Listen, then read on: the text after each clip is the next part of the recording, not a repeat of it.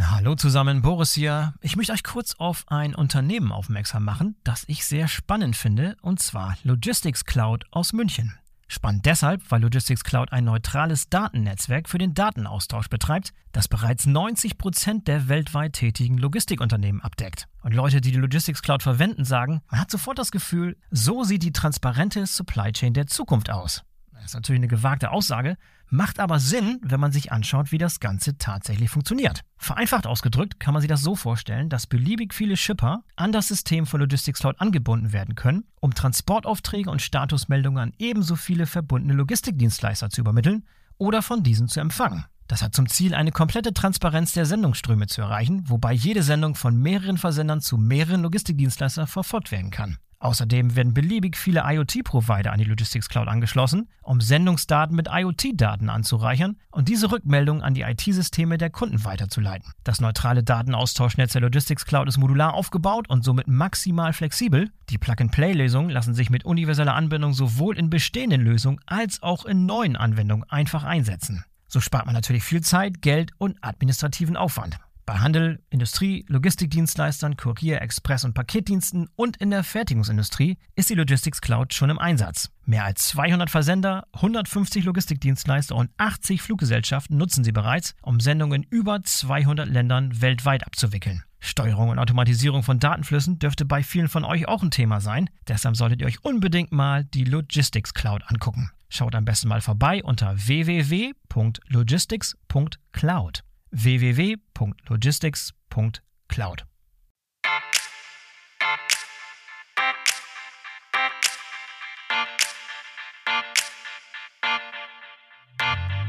Morgens halb zehn in Deutschland. Der Bauleiter macht seinen Kontrollgang über die Baustelle und stellt fest, Mensch, irgendwie fehlen hier locker ein halbes Dutzend Säcke Zement. Und ohne den geht hier gleich gar nichts mehr. Zwei Stunden später rollt der Lieferwagen mit dem Nachschub vor und der Tag ist gerettet.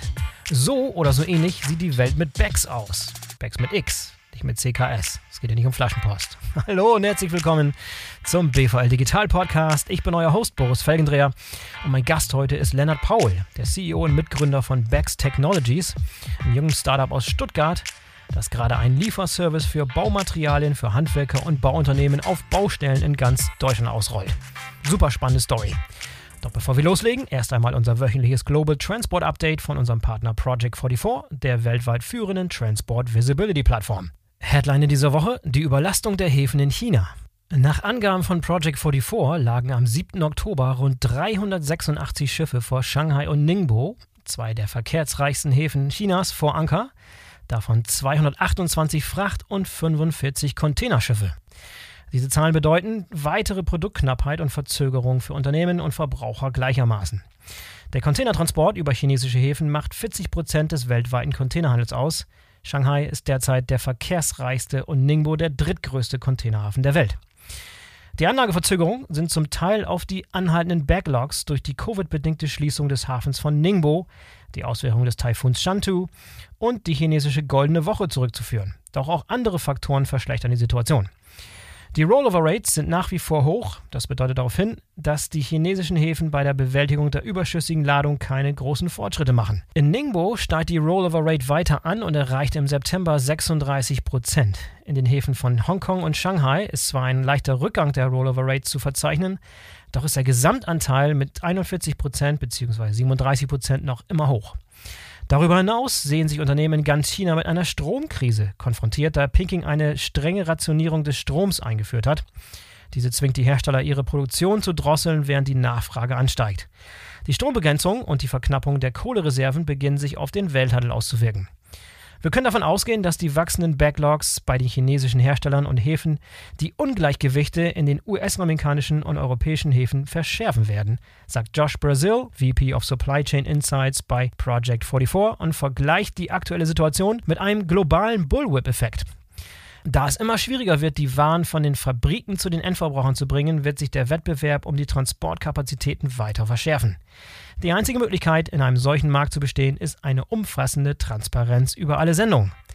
So, das war der Global Transport Update von Project 44 und jetzt kommt Leonard Paul von Bex. Viel Spaß dabei. Hallo Lennart, herzlich willkommen zum BVL Digital Podcast. Schön, dass du dabei bist. Ja, hallo Boris, freut mich sehr, ähm, nach vielem Hören dieses Podcasts auch mal auf, sich auf eine Seite des Mikros setzen zu dürfen. Oh, hervorragend, das höre ich, das ich gerne, dass, dass du alter, alter Podcast-Hase bist, Zuhörer. Das, das haben wir gerne. Lennart, du bist äh, CEO und Mitgründer von BEX, BEX Technologies. Äh, das ist vielleicht ein, also ein interessantes Startup, was aber vielen unserer Hörer vielleicht noch nicht äh, geläufig sein sollte. Ihr seid erst seit, seit zwei Jahren, glaube ich, am Start. Ähm, gib mal ganz kurz zum Anfang in Kurzform so den Elevator Pitch. Was, was macht Bex genau? Also Bex kümmert sich um die letzte Meile der Baustellenbelieferung. Das heißt, äh, wir haben eine digitale Logistikplattform gebaut, mit der Bauunternehmen, aber auch ähm, Händler, Hersteller oder Baumaschinen, Bauequipmentvermieter ihre Belieferung auf der letzten Meile ähm, ja, effizienter, schneller, standardisierter, digitaler besser abbilden können. Und ähm, somit sind wir so ein bisschen eine Mischung aus Lieferando und Uber für Baustoffe, wenn man so möchte. Es ist Wahnsinn, was sich da so tut in der Logistik, ne? was da so, was für Bereiche gibt, die früher nicht angetastet wurden, die im Prinzip so funktioniert haben seit, seit ewig langer Zeit und jetzt plötzlich irgendwie entdeckt werden. Und dass so Startups und neue Ideen darum entstehen. Finde ich interessant. Ja, super. Also eine Nische von der Nische sozusagen. Super interessant. Sozusagen, also ich, ich, äh, ich würde es mal positiv äh, ausdrücken. Und zwar sehen wir das ein bisschen so, ähm, das sind zwei so, zwei so Megatrends, die sich da bei uns gerade überlagern, weil einerseits ähm, mein Mitgründer, der Johannes und ich, wir kommen auch eher so aus dem Bauzulieferbereich, ähm, haben unsere mhm. Karrieren mal in der Wirtgruppe begonnen ähm, und ähm, sind quasi jetzt schon seit über zehn Jahren konfrontiert mit dem Thema, wie wird eigentlich auf einer Baustelle gearbeitet. Und ähm, als wir uns dann irgendwann mal selbstständig äh, gemacht haben mit einem eigenen Unternehmen, war für uns einfach sehr wichtig, die Arbeit auf der Baustelle durch einen sehr pragmatischen Ansatz irgendwie erleichtern und verbessern zu können. Und da ist eben so ein Schnittstellenthema wie Logistik ähm, äh, sehr spannend und äh, Bau zeichnet halt auch aus, dass da sehr oft kurzfristige Bedarfe entstehen. Also jetzt so eine große, lange Logistikplanung, die gibt es natürlich auch, ja, für so Streckenbelieferungsthemen von größeren Mengen. Aber ja. dieses, äh, wir brauchen jetzt mal noch 10 Sack Gips, weil hier irgendwie haben wir eine Wand übersehen bei der Flächenberechnung. Ähm, das passiert halt täglich. ähm, und zwar Aha. millionenfach in Europa. Und genau da sind wir auch so ein bisschen quasi, also eher über die, sagen wir sind von der Baustelle ähm, zur Logistik gekommen, sozusagen. Das ist super interessant. Das, ähm, und wenn du in der Wirtgruppe, da warst du, glaube ich, auch nicht, nicht kurz, da waren wir acht Jahre oder fast, fast zehn Jahre in der Wirtgruppe. So ungefähr, das heißt, ja. Ja, hat dich damals schon so der, der Gründer das Gründervirus gepackt sozusagen? Warst du da oder ist das relativ spontan entstanden? Wie, wie, wie ist diese, dieser, dieser Drang zur Selbstständigkeit entstanden bei dir? Ja, das hat sich so aufgebaut bei mir ähm, über die Jahre. Ähm, ich äh, ich komme eigentlich jetzt gar nicht aus einer, aus einer großunternehmerischen Familie. Ähm, ich hab, äh, bin bei Wirt äh, in, mit einer sehr guten Unternehmenskultur konfrontiert worden, bei der du auch als Mitarbeiter ähm, schon immer die Möglichkeit hast, ein Thema zu besetzen, wo irgendwie noch ein Vakuum besteht, ja, Themen, die nicht bearbeitet werden. Und ähm, wenn du dann eine Idee hast, dann kannst du dir das schon nehmen und es entwickeln. Ich meine, das war vor also 2007, 2008, wo ich bei Wirt eingestiegen bin. So, heute ist die Firma auch nochmal doppelt so groß wie damals. Ja, da hat sich sicherlich auch ein bisschen mhm. verändert. Läuft wahrscheinlich alles ein bisschen strukturierter ab, aber das war so mein Einstieg. Ähm, in der Welt, äh, in der man einfach äh, Dinge irgendwie unternehmerisch gestalten kann. Und das hat sich dann aus der Wirtgruppe über eine noch eine Zwischenstation in der Digitalberatung ähm, hat sich das dann so rein, rein entwickelt. Also das war dann auch nie so ein, so ein Schritt raus aus einem Konzern, ähm, weil es da irgendwie äh, doof und langweilig ist, sondern das war tatsächlich eher so eine Sogwirkung, dieses, ich mache jetzt hier was eigenes Unternehmerisches, ähm, habe dann nochmal äh, Entrepreneurship äh, nebenher im Master studiert und das hat mich dann am Schluss so richtig nochmal ähm, über die Klippe gepusht, sozusagen. Ja. ja, hast du das auch ein bisschen so wahrgenommen, dass die Logistik-Logtech-Szene gerade im Aufwind ist und sehr viel Aufmerksamkeit bekommt und sehr viel Funding da reinfließt? War das auch ein bisschen so ein Beweggrund vielleicht? In, am Anfang gar nicht so, ehrlich gesagt, weil wir haben uns am Anfang gar nicht so richtig als, als äh, Logistiker gesehen. Also mein Mitgründer und ich, wir sind, auch, wir sind auch keine Logistiker. Ähm, mhm. äh, und äh, also ich glaube, wir haben natürlich schon ein Grundverständnis davon. Ähm, wir haben auch gerade ganz am Anfang ähm, sind wir selber mit dem gemieteten Sprinter dreieinhalb Tonnen mit Ladebordwand durch die Gegend gefahren. Ja, und einer saß auf dem Beifahrersitz, hat disponiert und der andere ist gefahren, ähm, als wir so eine Closed Beta gemacht haben 2019, ähm, um dann nicht mhm. aus dem Elfenbeinturm raus zu erzählen. Aber tatsächlich haben wir eher so den Einstieg gesehen, so im Bereich, ja, eher so Craft Tech, ja, oder Construction Tech.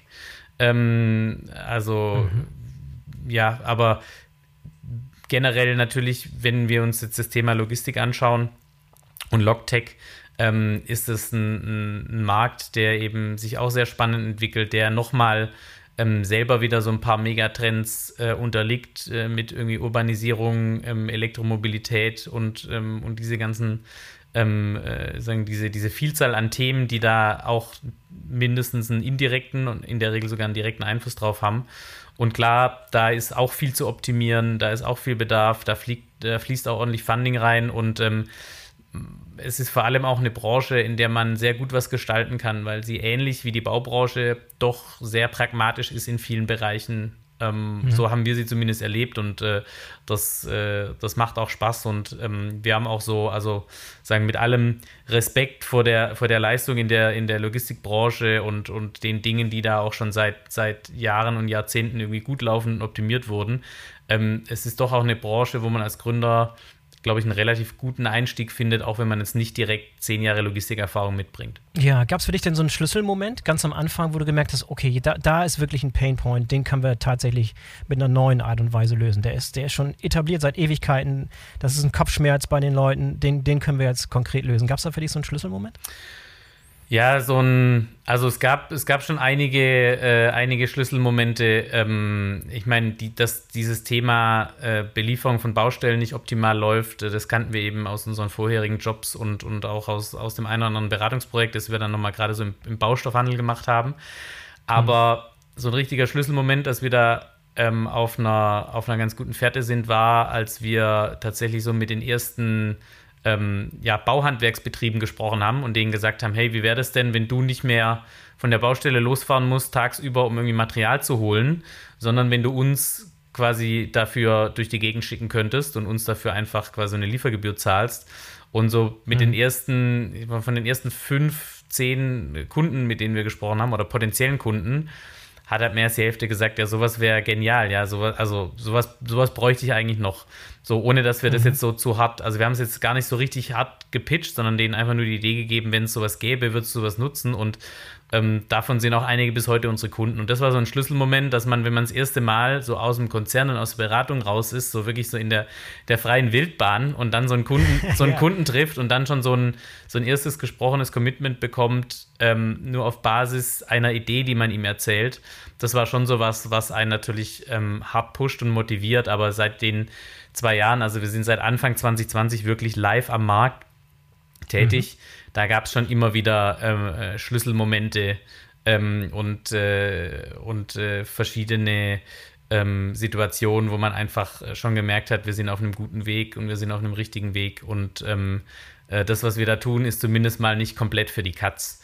Ähm, genau, ja. ja, ich glaube, der Ansatz ist auch ganz wichtig, ne, wenn ihr da ankommt, äh, keinen Hintergrund habt, also ihr seid selber keine Handwerker, ihr seid selber nicht aus der Logistik und dann da auf der Baustelle aufschlägt mit, euren, mit eurem Sprinter, dann kannst du natürlich nicht von Digitalisierung oder von Disruption oder, oder wir machen euch alles neu, guck mal, diese shiny new App, das, das, das sieht er nicht. Du musst schon was bringen, was von heute auf morgen sofort den Nutzen bringt. Ne? Das ist also ja. auf, auf gut Deutsch gesagt, äh, ich, ich, weiß nicht, ob, ob du das dann hier nachträglich äh, äh, auszensieren äh, musst, aber du kannst halt tatsächlich zu einem zu einem Bauhandwerksbetrieb, ähm, aber auch zu dem Händler, wenn du dem jetzt so über Digitalisierung und äh, äh, sonst irgendwas erzählst, das ist jetzt nicht so, dass du da durch das größte Eingangstor gehst. Wenn wir dem sagen, wir fahren deinen Scheiß für dich durch die Gegend und du sparst dadurch Zeit, Geld und Nerven, dann ist es was, was er halt, was er halt auf jeden Fall versteht.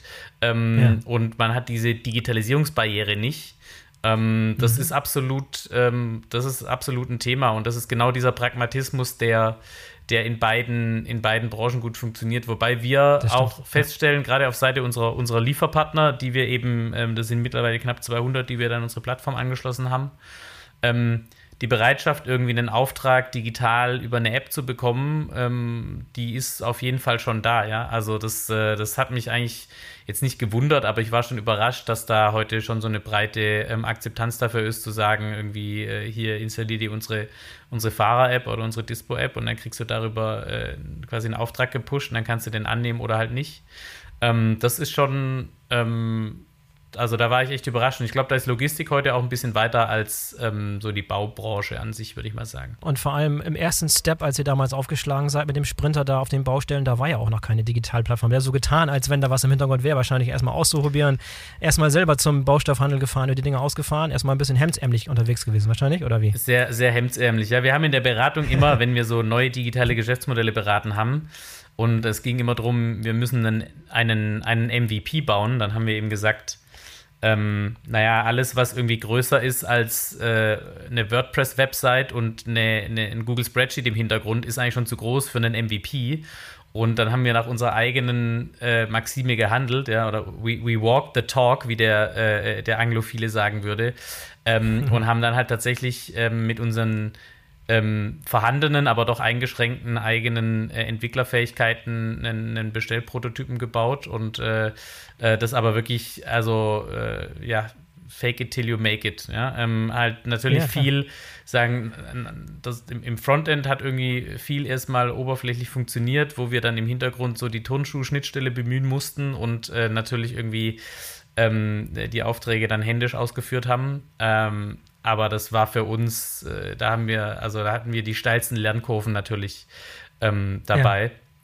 Und von daher kann ich das auch jedem nur empfehlen, ähm, das gerade ganz am Anfang mal so zu machen und jetzt nicht irgendwie eine, eine, eine, eine Schlacht äh, zu beginnen, die man irgendwie glaubt, über Codezeilen zu gewinnen, sondern ganz am Anfang musst du erstmal den Prozess verstehen und es tut schon auch gut, so wie du sagst, tatsächlich selber zum Baustoffhandel zu fahren und ähm, mal so eine, so eine Palette Dichtputz mit dem Gabelhubwagen zu bewegen, ja, um dann festzustellen, dass ja. man 1,2 Tonnen nicht mit einer 800 Kilo Ladebordwand äh, heben kann. Ja. ja, ist ganz wichtig. Also, du hast vorhin das Stichwort Elfenbeinturm genannt. Mhm. Das ist, glaube ich, ganz, ganz wichtig, dass man nicht irgendwie im, im stillen Kämmerlein da glaubt, man, man kann die Welt verbessern, indem man einfach nur Code programmiert und dann auf, in, in die Welt loslässt und hofft, dass die Leute auf den Baustellen das runterladen und das toll finden wie warme Semmel, sondern äh, ja, direkt mit den Leuten auf der Baustelle stehen und sehen, was sie tatsächlich für Painpoints haben, ist dann, ist dann schon recht hilfreich. Absolut. Aber nimm mich doch mal ganz kurz mit durch so, ein, durch so einen Alltag von einem Gewerk auf einer mhm. Baustelle, eurer typische Kunde. Mhm. Wie läuft das normalerweise ab? Also die Belieferung hast du gerade beschrieben, da gibt es eine normale Belieferung, die nach Long Lead Supply Chain und Lieferungen, die stattfinden regelmäßig, aber dann gibt es immer wieder Fälle, komme ich morgens an und da fehlt irgendwie was. Also diese ad hoc spontan Lieferung. Darum geht es im Prinzip bei euch, um nichts anderes, richtig? Genau, also es geht um, um Themen wie zwei Stunden Expresslieferung ähm, in Ballungszentren. Es mhm. geht um Themen wie eben Same-Day-Lieferungen mit, mit einem sehr späten Cut-Off ähm, oder auch um, um Next Day. Es geht äh, mhm. sehr oft drum, also bei uns wird es natürlich schnell schwer. Ja? Also wir bewegen natürlich auch das Päckchen Schrauben, das dann irgendwie ein Kilo wiegt oder weniger, ähm, das jetzt eben noch fehlt. Ähm, wir bewegen aber auch äh, irgendwie 20 Tonnen Fliesen next day, weil äh, irgendeiner vergessen hat, rechtzeitig den LKW zu beauftragen. Also das heißt, die, die Customer Journeys, die sind ähm, so die, es gibt so ein paar, die man sich rauspicken kann, ähm, aber das geht tatsächlich von bis. Ähm, äh, wir haben auch, also wir haben Kunden, so Ein-Mann-Malerbetriebe, ja, die uns mhm. Äh, genauso nutzen wie irgendwie ein Zyplin oder ein Strabag, ähm, also ein großer Baukonzern. Mhm. Genauso haben wir eben ähm, Kunden, äh, auf, der, auf der Lieferantenseite, äh, wie so eine Firma äh, wird, die eben die besagten Schrauben dann ähm, schnell liefern will, haben aber dann eben auch irgendwie große Baustoffhändler, wo es dann halt mal eben darum geht, äh, dass jetzt noch drei Paletten Putz irgendwo ähm, hin müssen, weil aus irgendwelchen Gründen. Und die Gründe liegen halt tatsächlich oft da, darin, dass auf Baustellen egal wie groß oder klein die sind, ähm, gerade so im, im Sanierungsbereich, jetzt weniger im Neubaubereich, aber da wird zum Teil auch sehr kurzfristig geplant. Zum Teil wird halt auch gar nicht geplant, ja, oder, oder un unzureichend geplant. Ähm, zum Teil passieren aber einfach unvorhersehbare oder unplanbare Dinge. Ähm, das ist heute gerade so also das durchschnittliche Bauunternehmen in Deutschland hat irgendwie neun Mitarbeiter. Ja, das sind also der, der, hm. der, das Rückgrat der, der Bauindustrie sind einfach kleinere Betriebe, die haben einfach nicht so die, die Planungskapazitäten und, und Capabilities.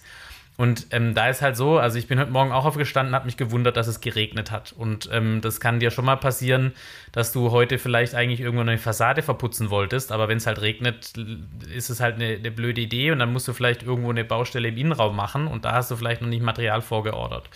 Und, ähm, und das sind dann so Themen, wo wir dann ins Spiel kommen, wo wir einfach kurzfristig dann äh, liefern können, um genau im, also aus einer Bauunternehmersicht erstmal die, die eigene Abholung zu ersetzen. Weil das, das, der Klassiker mhm. wäre heute schon, dass du dich dann selber ähm, in dein Auto setzt, in deinen in dein, äh, Sprinter oder in deine Pritsche und halt zum Händler fährst und irgendwas holst.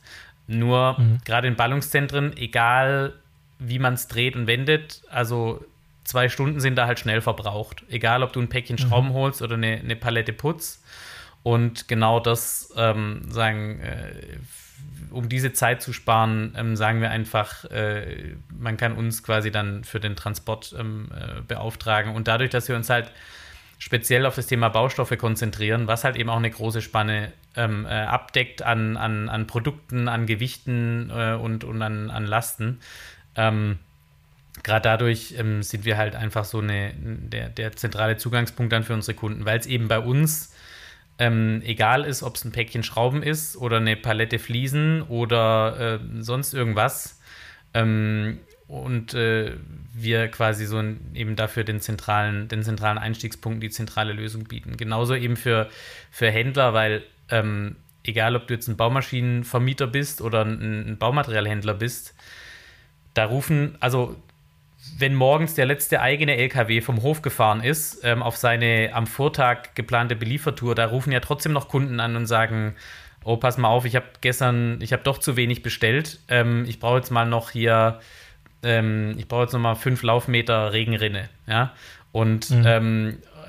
Natürlich willst du trotzdem irgendwie diesen Umsatz machen und das ist ein sehr wettbewerbsintensiver Markt, weil es gibt viele Baustoffhändler und äh, über das Produkt sich zu differenzieren, ähm, ne, gerade bei so trivialen Produkten wie Regenrinne, irgendwie ja. äh, äh, Putzsäcke oder sonst irgendwas. Ähm, da, kommt, da geht der Service, geht es über Service, ne? Da geht es ja. über Service, da geht es über Lieferfähigkeit ja. und, ähm, und äh, wenn du dann quasi als Disponent eigentlich vier, fünf, sechs LKWs disponierst und jetzt noch zusätzlich schauen kannst, irgendwie dann mit Telefon und E-Mail für jede dieser einzelnen Anfragen nochmal irgendwie einen externen Lieferpartner zu finden, ähm, mhm. da das ist halt auch ein erhöhter Schwierigkeitsgrad, der nicht sein muss. Und so kannst du quasi über uns dann eben auch egal ob es jetzt fünf Meter Regenrinne sind, ein Päckchen Schrauben oder drei Paletten Fliesen, ähm, buchst du das halt über unsere Plattform online ähm, ein ähm, oder hast die vielleicht schon an dein ERP angeschlossen oder an dein, an dein eigenes äh, Logistiktool und kannst halt darüber dann quasi uns als externen Lieferpartner einfach noch mit einbinden in deine Logistikprozesse. Und, und so ist es gedacht und so funktioniert es heute auch. Und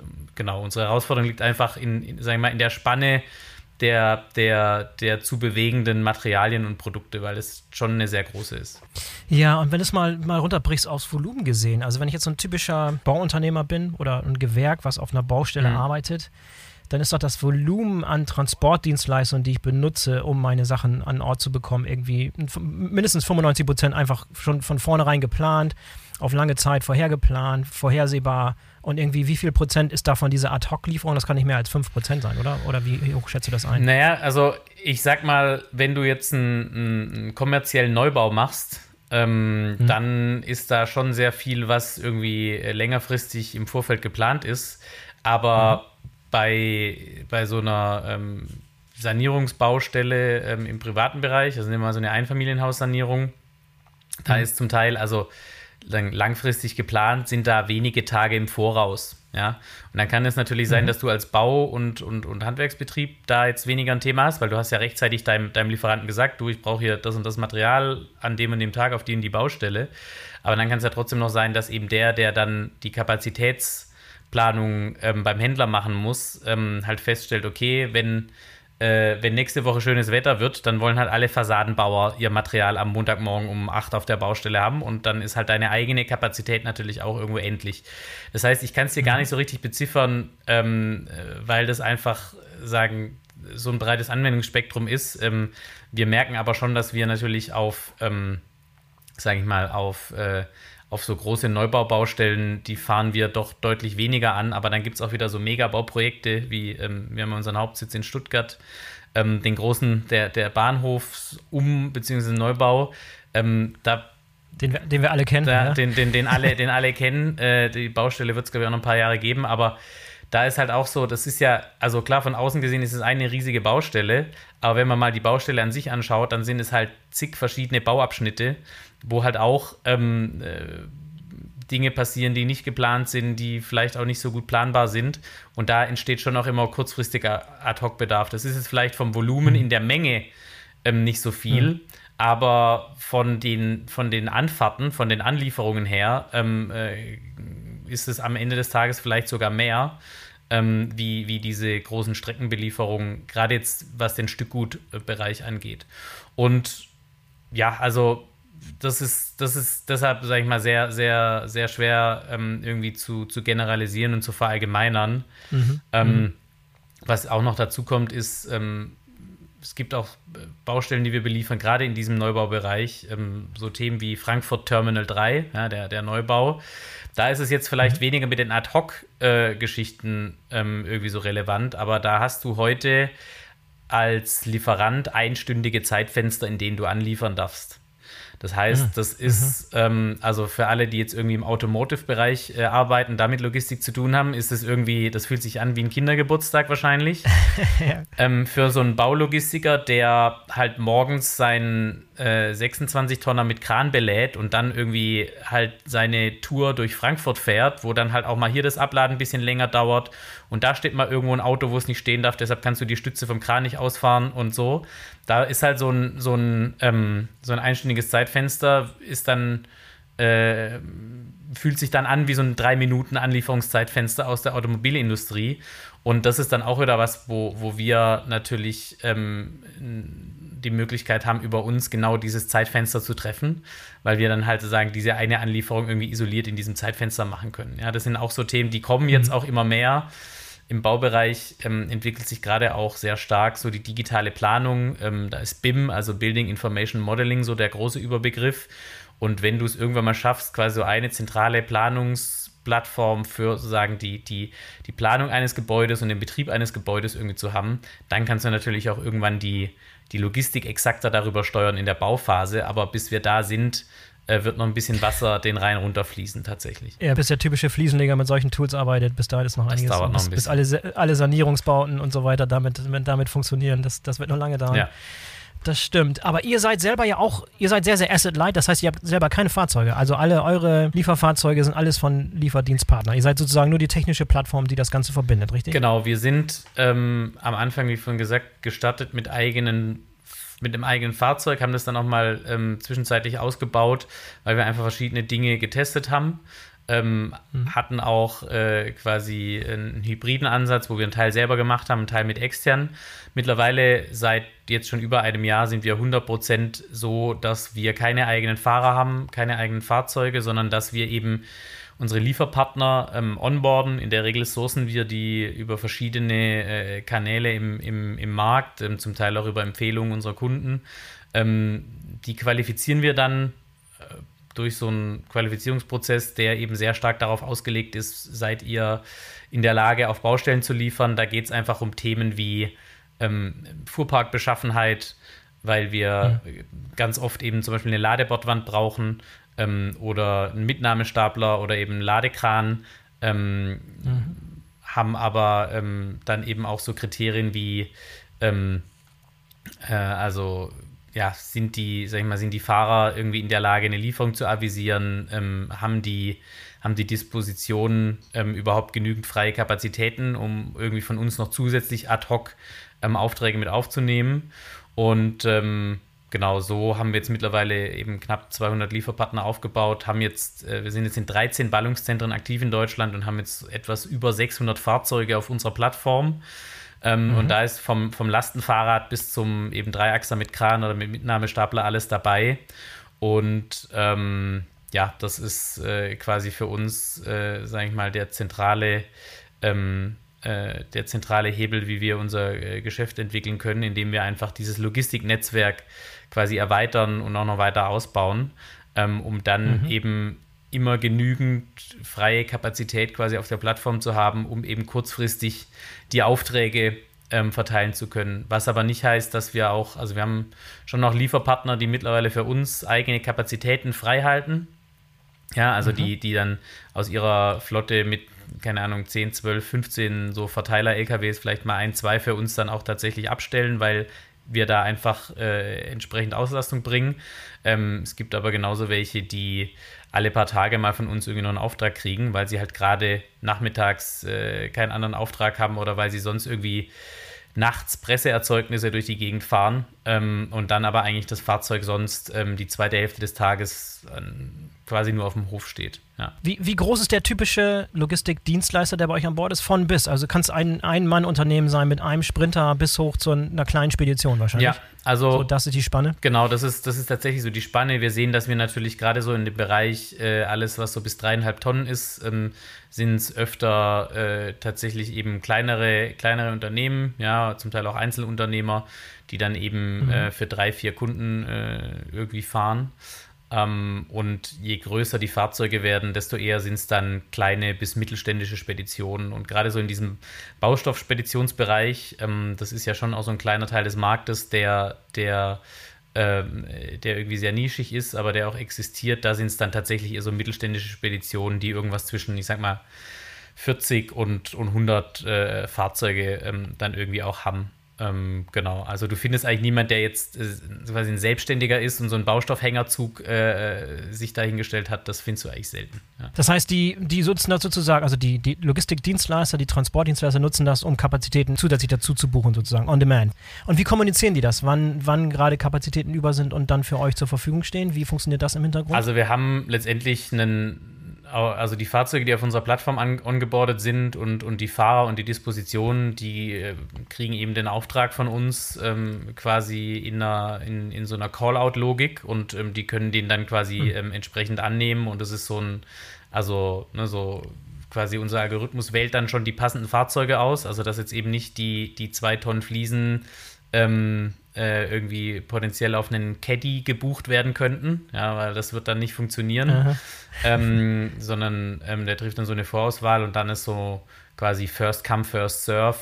Ähm, und eben ähm, sagen die, die, die, die Terms, äh, zu denen der Auftrag jetzt quasi vergeben wird, die stehen dann da quasi auch mit dabei und dann kann eben der entsprechend transparent für alle. genau ja. ähm, trans ist transparent mhm. und äh, also wir machen da auch äh, die, die sind auch quasi transparent, wenn wir das Onboarding machen, ja, ähm, mhm. weil es uns einfach auch wichtig ist, ähm, dass wir da die, die richtigen Lieferpartner haben ähm, und äh, nicht jetzt an so einem allgemeinen Preisdumping irgendwie teilnehmen wollen, wobei das auch heute gerade so in diesem kurzfristigen Last-Mile-Bereich ähm, ja, also da, da, da, da, da ja. gibt's, ja, da, also äh, gibt's regionale Unterschiede, aber ähm, das ist, äh, ich glaube, da ist es weitaus, ähm, weitaus weniger dramatisch, wie jetzt so generell im Road Freight-Bereich äh, das irgendwie ähm, heute vielleicht der Fall ist. Ja, und das ist äh, aus Sicht der Gewerke vor Ort, die Bauunternehmer vor Ort, für die ist es ein Festpreis. Sie wissen genau, genau. wenn ich, wenn ich am Mittwoch was, was liefern lasse zu dem Preis, nächste Woche Donnerstag wird es derselbe Preis sein. Es gibt ja. also keine Art von Uber Surcharge zum Beispiel basierend auf den Marktverhältnissen. Das ist transparent und vorhersehbar sozusagen. Wir haben ähm, genau transparente Festpreise, die bekannt sind bei der Buchung. Ähm, mhm. Und äh, haben da auch eine gewisse Flexibilität. Also wenn ich jetzt was innerhalb von zwei Stunden brauche, dann ist es natürlich teurer, wie wenn ich sage, ja, innerhalb von vier Stunden passt mir eigentlich ja. auch. Ähm, und äh, genau, dann geht es halt bei uns nach Gewicht. Ja, also das Päckchen Schrauben ist dann halt günstiger zu transportieren als äh, die, die Palette Fliesen. Und das ist aber, sag ich mal, unsere Preismatrix ist sehr einfach, die passt auf einen, ähm, die passt auf einen Bierdeckel und das war uns halt sehr wichtig, weil wir auch am Anfang erlebt haben, dass sagen, die, der, die Preise im Markt extrem intransparent sind und das auch unseren Kunden, mhm. egal ob es jetzt ein Disponent ist bei einem, bei einem Händler oder ob es ein, ein Bauleiter ist auf der Baustelle, dass denen schon öfter das auch schwerer gemacht hat, ähm, überhaupt eine Entscheidung ähm, äh, dafür zu treffen, jemanden zu beauftragen, weil wenn ich halt nachher nicht weiß, ob das jetzt 20, 50 oder 100 Euro kostet, ist es schwierig. Ähm, wenn ich vor der Bestellung weiß, das kostet mich jetzt irgendwie 50 Euro, dann kann ich irgendwie gegenrechnen, okay, wenn ich jetzt selber zwei Stunden durch die Gegend gondel, dann kostet mich das mit mhm. Opportunitätskosten vielleicht 200 Euro, also habe ich irgendwie immer noch 150 Euro gespart im Kopf. Ähm, und äh, das, ist, das ist uns sehr wichtig und das ist, glaube ich, auch was, was ähm, also ich möchte gar nicht von Disruption äh, sprechen, aber ähm, das ist, glaube ich, da, wo wir am, am nächsten an Disruption rankommen, weil wir halt durch eine sehr einfache Preismatrix diese komplexe, siebendimensionale äh, äh, Preismatrix von dem einen oder anderen äh, etablierten Unternehmen im Markt ähm, da halt äh, ja ersetzen. Und diese gesamte Auswahl, welches Fahrzeug und so weiter, das wird alles von der Plattform übernommen. Das heißt, da brauche ich mir auf der Baustelle selber keine, keine Gedanken drüber machen. Ich muss also nur kommunizieren, was konkret ich brauche. Aber wie funktioniert das genau? Also wird die Bestellung direkt über eure Plattform ausgelöst beim Handel oder, oder wie geht das denn genau? Genau, also wenn ich heute als Bauunternehmen Material bestelle, dann mache ich das in der Regel direkt beim Handel. Das heißt, ähm, sagen, über uns bestelle ich heute kein Material, ähm, sondern ich, äh, also da, da, sprechen wir über sehr lange etablierte Kundenbeziehungen zwischen Händlern und, und Bauunternehmen.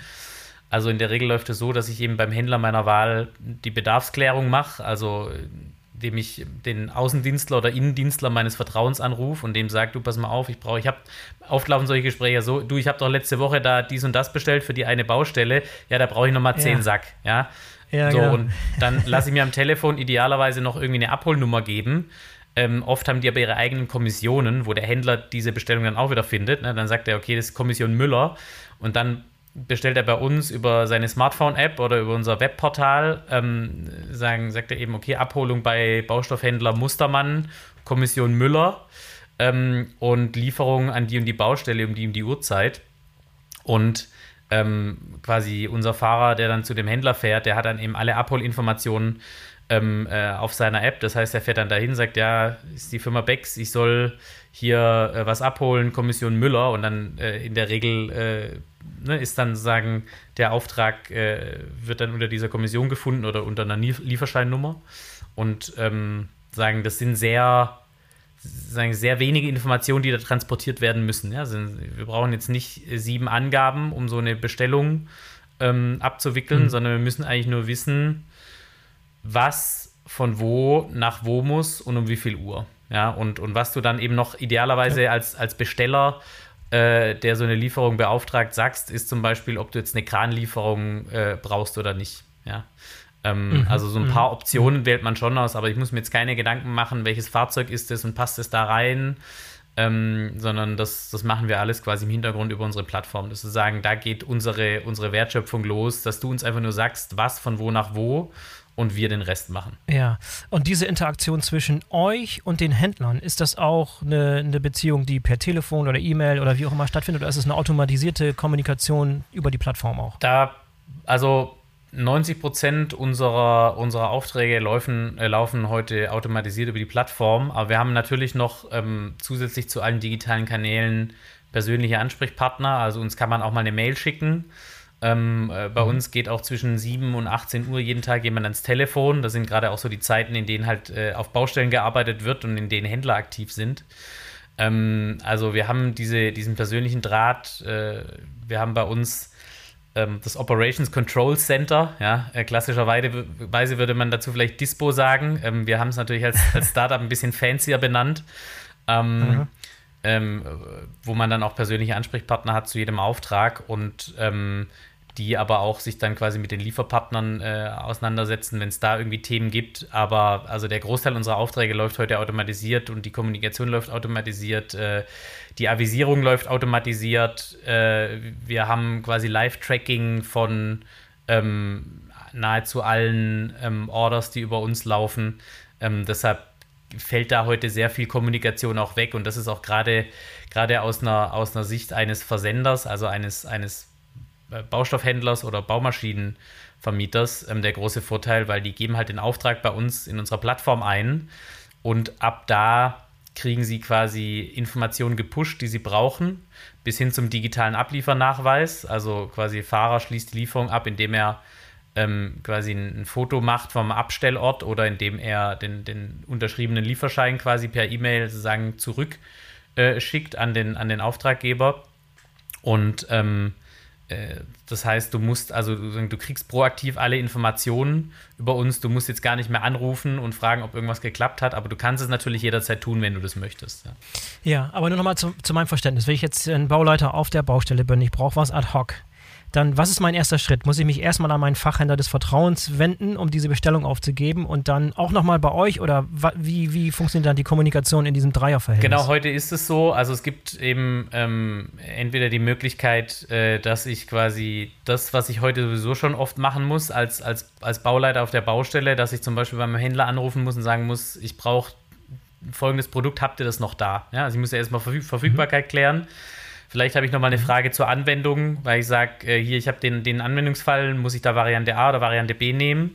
Das heißt, diese Kommunikation, die findet heute sowieso schon statt. Die findet auch oft, ähm, also ne, die findet auch statt, ohne dass man uns jetzt beauftragt. Ähm, bei einer mhm. Abholung findet die halt dadurch statt, dass man hinfährt und sagen face-to-face -face miteinander spricht. Ähm, aber quasi der, also wir, wir haben quasi in, den, in, in diesen Materialbestellprozess, ähm, da, da mischen wir uns heute nicht ein. Ja?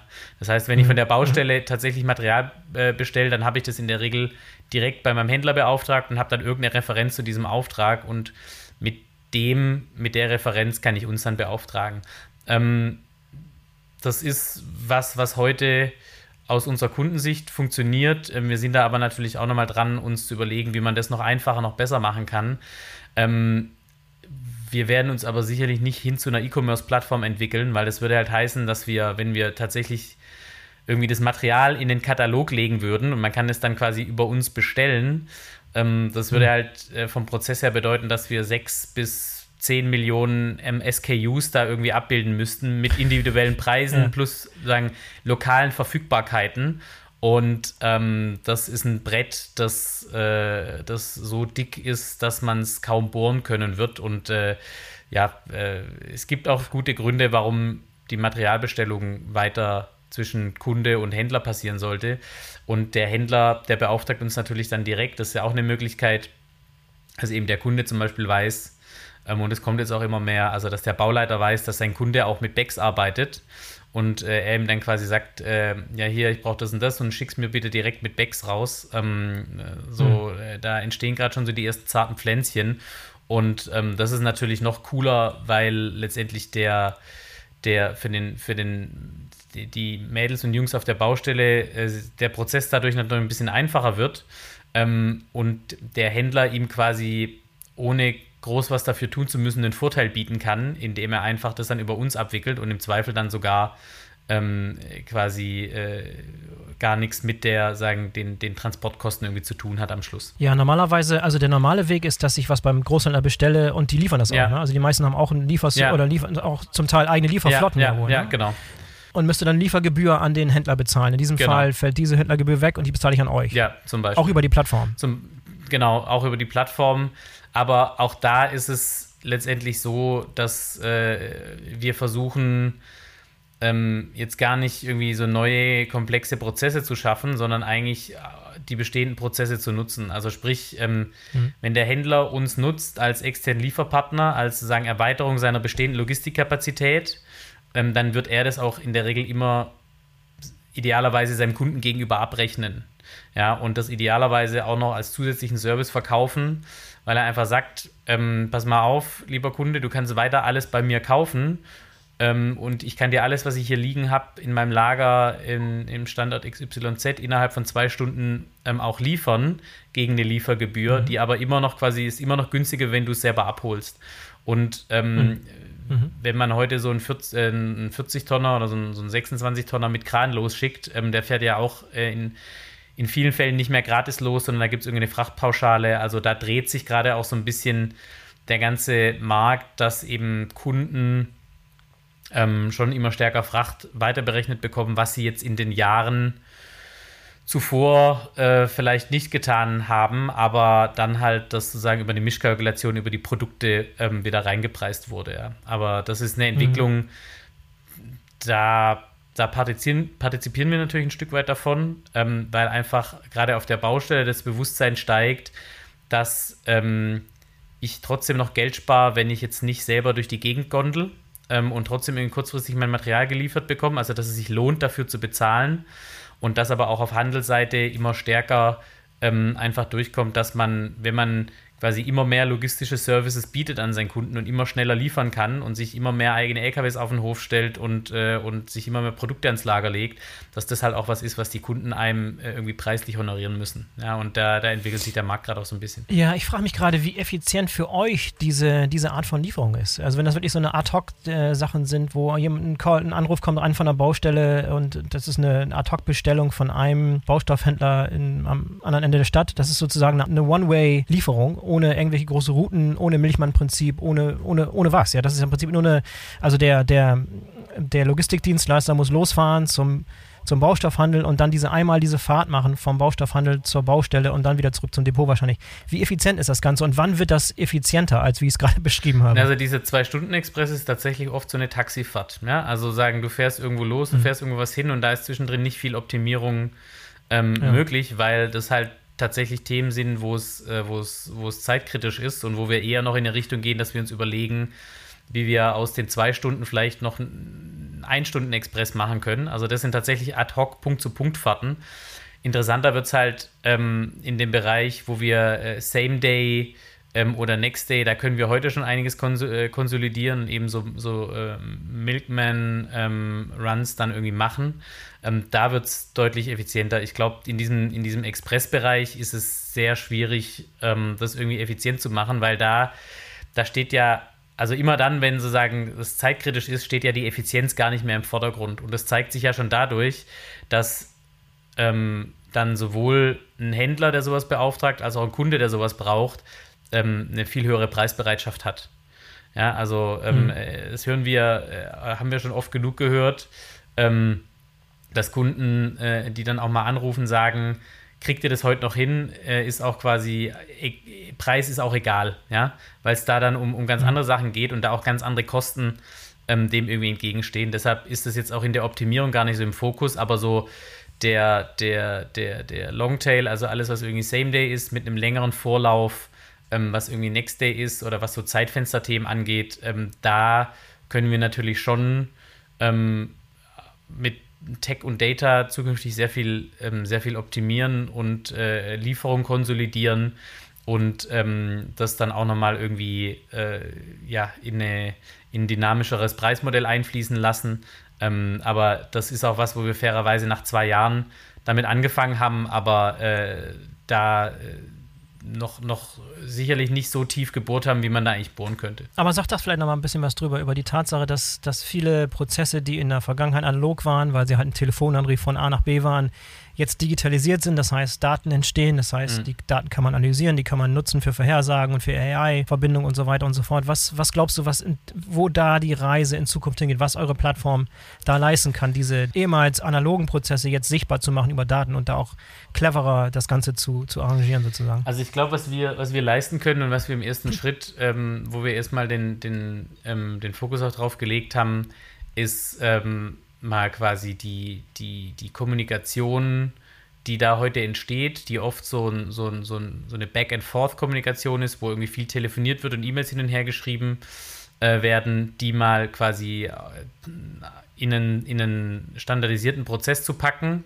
in dem quasi einfach nur mal die, die, die, die entscheidenden Dinge abgefragt werden, die irgendwie wichtig sind, so ein, so ein, so ein Transport, ähm, so eine Lieferung irgendwie abzuwickeln um einfach mal dieses ganze, diese ganze Fuzziness und diese ganze Friktion, die sozusagen in der Beauftragung ähm, äh, überhaupt entsteht, ähm, die irgendwie mal wegzunehmen. Ähm, ich glaube, was wir in Zukunft ähm, da noch leisten können in dem ganzen, in dem ganzen Prozess aus einer Baustellensicht, ist, dass wir es, glaube ich, durchaus schon schaffen können, dass wir generell Anlieferungen reduzieren, indem wir zum Beispiel Themen machen wie Reverse Milk Runs, also dass quasi jetzt nicht ähm, morgens fünf LKWs auf der Baustelle aufschlagen, sondern halt einer, der quasi an fünf verschiedenen Pickup-Points irgendwie äh, vorher Material aufgenommen hat und das dann zentral anliefert. Sowas gibt es nämlich heute ja, ich, so, so selten, dass ich sagen würde, es gibt's, äh, das gibt es noch nicht. Ja? Also da gibt es auch noch kein, mhm. sagen, äh, kein zentrales System, über das man sowas irgendwie vernünftig abwickeln kann.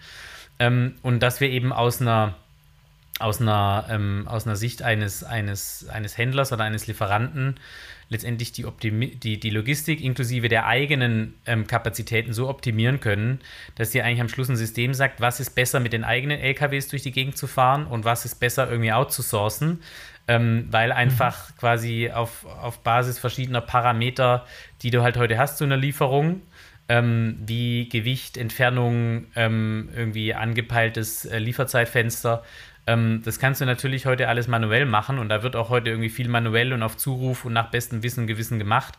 Aber das eben sagen einfach auf Basis von, von Datenpunkten ähm, äh, das quasi zu automatisieren und zumindest mal vielleicht in dem, in dem ersten Schritt mal Vorschläge zu machen, wie so eine, wie so ein, wie so eine Tourenplan aussehen äh, könnte, das ist, das ist was, äh, eine Richtung, in die wir uns da definitiv entwickeln können. Das kann schon auch bis, da, bis dahin führen, dass man vielleicht irgendwann mal ähm, gar keinen eigenen Fuhrpark mehr betreibt, weil es einfach viel effizienter und, und, und günstiger und flexibler ist, das alles über so eine Plattform wie die unsrige zum Beispiel laufen zu lassen. Ja, du hast vorhin erwähnt, ihr habt schon sehr, sehr viele von diesen äh, Lieferpartnern auf der mhm. Plattform. Mhm. Seid ihr aktiv auf der Suche? Du weißt, unser, unser Publikum sind Logistik, Supply Chain Experten, auch viele, viele Leute aus der Branche. Wie sieht der ideale Lieferdienstpartner aus und was, wo sucht ihr momentan und wen sucht ihr? Wie kann man, als nächster Schritt, wie kann man, wie kann man sich bewerben? Wie kann man mit euch ins Geschäft kommen? Genau, also wir, wir sind natürlich immer daran interessiert, ähm, da die passenden Partner zu finden und unser, unser Netzwerk äh, ist auch quasi ein lebendes Gebilde, das ent entwickelt sich auch weiter. Ähm, und äh, wir expandieren ja auch noch äh, in, in weitere deutsche Ballungszentren momentan. Das heißt, eigentlich aus jedem deutschen Ballungszentrum ähm, äh, ist es erstmal besonders spannend, ähm, irgendwie in Kontakt nochmal mit neuen Lieferpartnern zu kommen. Am besten über unsere Webseite ähm, bexapp.de, also bexapp.de und da gibt es dann oben einen Reiter, mhm. Ähm, wo man dann quasi so einen ja, äh, Bewerbungsprozess äh, starten kann. Ähm, Lieferpartner werden. Das ist ein, ein geführter Prozess, wo ich so ein paar Angaben mal machen muss zu meinem Unternehmen und ähm, dann, ähm, je nachdem, wie schnell man selber ist, äh, kann es auch sein, dass man dann am nächsten Tag schon quasi die erste, äh, den ersten Auftrag von uns bekommt. Ähm, aber so kann man mal mit uns in Kontakt treten und da freuen wir uns natürlich auch immer, ins Gespräch zu kommen. Wir erklären auch gern immer ähm, sehr ausführlich, was wir, was wir machen, was so die Voraussetzungen sind und mit was man da mit uns rechnen kann. Und ähm, genau, so haben sich eben schon ein paar gute Partnerschaften etablieren. Und wenn der nächste gute Partner äh, hier heute zuhört, dann äh, freut es mich, wenn wir uns über diesen Weg hier kennengelernt haben. Ja, gibt es noch mehrere Beuteschemen, die wir hier abarbeiten können, nämlich zum Beispiel Leute, die in der Baubranche arbeiten oder mit Baulogistik zu tun haben oder Leute, die zuständig sind für die Logistik bei Baustoffhändlern. Ja. Äh, auch da interessant. Die euch noch nicht kennen, das klingt ja wirklich so, als wenn das äh, funktioniert, als wenn das auf jeden Fall mal, mal ein Gespräch wert sei. Also ich, ich, ich hoffe doch, äh, ich doch sehr, am Schluss ist es glaube ich, sehr einfach, was wir machen, wie ich vorhin gesagt habe. Äh, wir fahren halt äh, Baumaterial auf Baustellen und das Ganze ähm, ein bisschen effizienter und äh, nervenschonender und auch ressourcenschonender, als es heute im, im Standard der Fall ist. Und äh, äh, ja, äh, ich glaube, es ist auch ein bisschen rausgekommen, es ist ein sehr breites Themenfeld und wir decken da verschiedenste Themenbereiche ab. Und genau, wer das spannend findet, wen das interessiert, der kann auch über die gleiche Website, äh, über den Reiter daneben ähm, äh, quasi Kontakt zu uns aufnehmen. Freuen wir uns natürlich auch, ähm, uns da mal zu unterhalten. Wie, wie, groß sind das Team momentan bei dir? Wie viele Leute seid ihr? Wir sind jetzt ähm, 17 Leute. Ähm, äh, sitzen quasi in Deutschland verteilt. Der Großteil sitzt eben im, sagen, im Headquarter in, in, in Stuttgart. Ähm, genau, mhm. und äh, teilt sich so auf auf die Bereiche Sales, Marketing, ähm, Operations und, äh, und unser Tech-Team. Ähm, genau, und äh, ja, äh, wollen eben idealerweise auch noch weiter wachsen. Und äh, wer da äh, natürlich auch Interesse hat, bei so einem Startup äh, mitzuarbeiten, der ist natürlich auch gern eingeladen, sich äh, mal mit uns in Verbindung zu setzen. Ja, wie seid ihr finanziert? Ihr habt eine Seed-Runde gehabt, habe ich gesehen, genau. irgendwie im einstelligen Millionenbereich. Da kommt bald bestimmt noch ein bisschen mehr, muss nochmal nachge nachgefüttert genau. werden. Irgendwann. Nach der Finanzierungsrunde ist vor der Finanzierungsrunde. Ähm, ja, genau, genau, wir sind, äh, wir sind äh, finanziert. Ähm, wir haben ein, ein Family Office ähm, als, als Angel Investor ähm, mit drin ähm, und äh, waren auch Teil eines ähm, Frühphasen-Startup-Förderprogramms des Landes Baden-Württemberg, ähm, ähm wo wir quasi ganz am Anfang ähm, ja, äh, erstmal so die ersten, die, die ersten Schritte äh, damit machen konnten. Ähm, genau, aber klar, also weiteres Wachstum soll auch finanziert sein. Was mir immer ganz wichtig ist, wir verkaufen den Euro nicht für 80 Cent. Das heißt, äh, wir verdienen operativ schon, schon Geld. Das ist uns ganz wichtig, weil sonst wären wir auch kein vernünftiger Partner ähm, für keinen unserer Kunden und auch für keinen unserer Lieferpartner. Ähm, aber klar, der Aufbau von so einem Unternehmen kostet Geld. Ähm, äh, wir sind jetzt nicht äh, äh, quasi irgendwie so unterwegs, dass wir jetzt äh, sag ich mal, relativ äh, schnell zum nächsten Unicorn werden wollen, weil es doch auch, ne, das B2B ist relativ nischig, was wir machen. Ja. Ähm, ja. Aber, aber klar, also da ähm, sind wir auch ähm, eigentlich immer in ganz guten Gesprächen und äh, auch da wird es irgendwann dann mal wieder weitergehen. Ähm, und äh, wir werden dann äh, sicherlich irgendwann auch nochmal die nächste Finanzierungsrunde announcen. Also Schritt für Schritt. Und erstmal ist nur Deutschland geplant oder denkt ihr auch schon an die Internationalisierung nach? Ja, also wir sehen schon in ganz Europa als, als unser Spielfeld, ja, weil sagen, dieses, dieses Last-Mile-Logistik-Problem im Baubereich, äh, das äh, macht eigentlich vor Ländergrenzen nicht wirklich Halt. Ähm, hm. Wir glauben, dass wir in Deutschland äh, einen sehr spannenden Markt haben, auf dem noch sehr viel zu tun ist, ähm, aber jetzt mal die ersten Schritte zu machen, ab nächstem Jahr dann nach Österreich und in die Schweiz, ähm, was natürlich so als, als deutsches Unternehmen erstmal immer das naheliegendste ist. Ähm, das steht bei uns natürlich auch auf der Agenda, ja. Ja, interessante Ziele. Und dann zum Thema Ziele habe ich gesehen, ihr macht, äh, nochmal hier ein bisschen Hinweis in eigener Sache, ihr macht eine Masterclass am 15. Oktober zum Thema OKR. Also OKR, für die es nicht kennen, also diese Zielsetzungsmethode Objectives and Key Results. Das ist anscheinend eine Methode, die ihr intern nutzt und dazu eine Masterclass macht. Sag ein paar Sagen zu dieser Masterclass am 15. Oktober. Genau, mit ähm, BVL Digital äh, machen wir dann eine Masterclass für ja, interessierte äh, Entscheider aus der Logistik ähm, zu dem Thema OKR. Also was ist es überhaupt? Ähm, ist ja gerade doch so ein bisschen gehypt. Ähm, und äh, genau, ich werde da, darf da mal so eine Viertelstunde ein bisschen dazu erzählen, wie wir bei Bex dieses Thema nutzen. Ich werde auch ein bisschen was dazu erzählen, ähm, ich komme ja aus einem Unternehmen in der Wirtgruppe, wo es einen sehr klassischen Planungsprozess gibt, den wahrscheinlich die meisten von sich auch eher kennen als so eine OKR-Logik. Und so ein bisschen, wie wir es da geschafft haben, so die, die Transition zu machen, ähm, wo, wo, wo wir auch noch immer dabei sind, viel lernen, aber da kann ich mal so ein paar paar Insights äh, geben, was wir jetzt in den letzten zwei Jahren damit gemacht haben. Wollte ich auf jeden Fall darauf hinweisen. Ich weiß gar nicht, ob noch Plätze sind. Also wir senden das hier am 13. Oktober, noch zwei Tage Vorlauf. Ich glaube, das ne, Schaut mal nach. Ich lasse einen Link in den Show Notes. Wer Glück hat, kann noch dran teilnehmen, kurzfristig. Ansonsten beim, beim nächsten Mal. Lennart, vielen Dank erstmal für das Gespräch. Interessant, sehr, sehr cool. Äh, beeindruckt mich, was ihr da macht. Eine tolle, interessante Nische gefunden. Super interessant, was sich alles so tut in Logistik und was für neue Aufgabenbereiche da sich auftun, finde ich, find ich immer hervorragend. Wir halten Auge auf euch. Komm mal irgendwann wieder, wenn es äh, in die internationale Expansion geht. Jawohl, vielen Dank. Und äh, du machst bitte weiter mit dem tollen Podcast hier, weil da lernen wir auch sehr viel über Logistik und äh, das möchte ich nicht missen auf meinen äh, täglichen La Lauf- und Hunderunden. Ja. Ah, sehr cool, das haben wir gerne. Machen wir gerne. Danke dir, Lennart. Danke. Grüß die, grüß die Truppe und bis demnächst. Danke, mach's gut. Ciao. So, das war der BVL Digital Podcast mit Lennart Paul von Bex Technologies. Wenn euch die Episode gefallen hat, dann denkt dran, den BVL Digital Podcast zu abonnieren, damit ihr keine der kommenden Folgen verpasst. In diesem Sinne, bis zum nächsten Mal, euer Boris Felgendreher.